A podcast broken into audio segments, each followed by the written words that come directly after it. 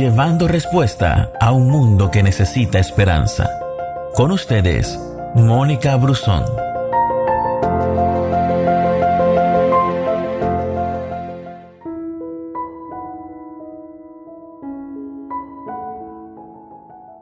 ¿En algún momento Dios te ha pedido que hagas algo que te resulta incómodo?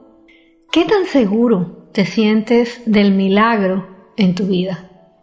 Hay un pasaje donde el Señor le da instrucciones al profeta Elías y le dice que vaya a vivir a Sarepta porque allí hay una viuda que lo va a alimentar. Y Elías, como muchos hombres eh, en la Biblia, obedece. Hay momentos en que nuestra vulnerabilidad está al tope. Sentimos que estamos al borde de la muerte, no sabemos hacia dónde vamos, ni cuánto tiempo nos va a tomar ese camino y no tenemos idea de lo que va a pasar. Son situaciones que nos producen mucha inestabilidad. Y seguramente lo has pensado, qué camino tan inseguro. Pero es que el camino hacia el milagro muchas veces te va a llevar a caminar por caminos incómodos y aún desconocidos.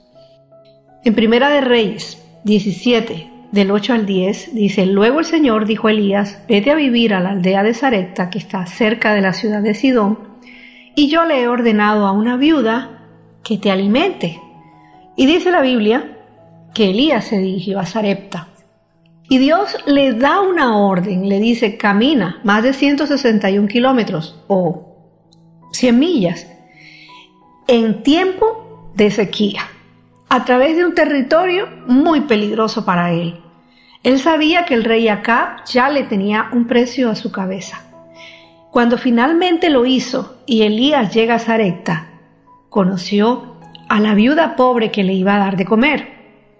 Tal vez Elías se preguntó, esta viuda sí va a poder ayudarme a mí, a ayudarme a defender, a protegerme en una ciudad inhóspita y con una amenaza de muerte sobre mi cabeza. Los milagros no ocurren cuando las cosas son cómodas. Los milagros ocurren cuando las cosas son incómodas. Elías no dijo, Señor, me estás mandando a la dirección y a la ubicación equivocada. Y adicionalmente, no me estás protegiendo. Él obedeció. Los milagros nunca suceden en medio de la incomodidad o cuando todo está bien. No es necesario un milagro cuando todo está resuelto. Cuando todo está bien, ¿para qué lo necesitas? Solo se necesita un milagro cuando estás en las últimas, cuando tienes miedo a la muerte, cuando estás inseguro, cuando puedes recibir un ataque frontal o desde cualquier ángulo. La pregunta es, ¿dónde estás ahora? ¿En territorio peligroso e inseguro? Congratulations, estás en el camino que conduce a tu milagro. Al igual que Elías, Dios quiere que obedezcas para que puedas ver su milagro al final de ese camino, que tal vez no sea fácil. ¿Sabes por qué el camino hacia el milagro nos conduce a través de un territorio desconocido e incómodo?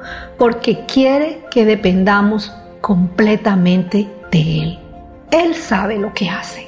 Confía en Él. Gracias por escucharnos. No te pierdas ninguna de nuestras publicaciones. No olvides compartir este audio con todos tus amigos. Que Dios te bendiga.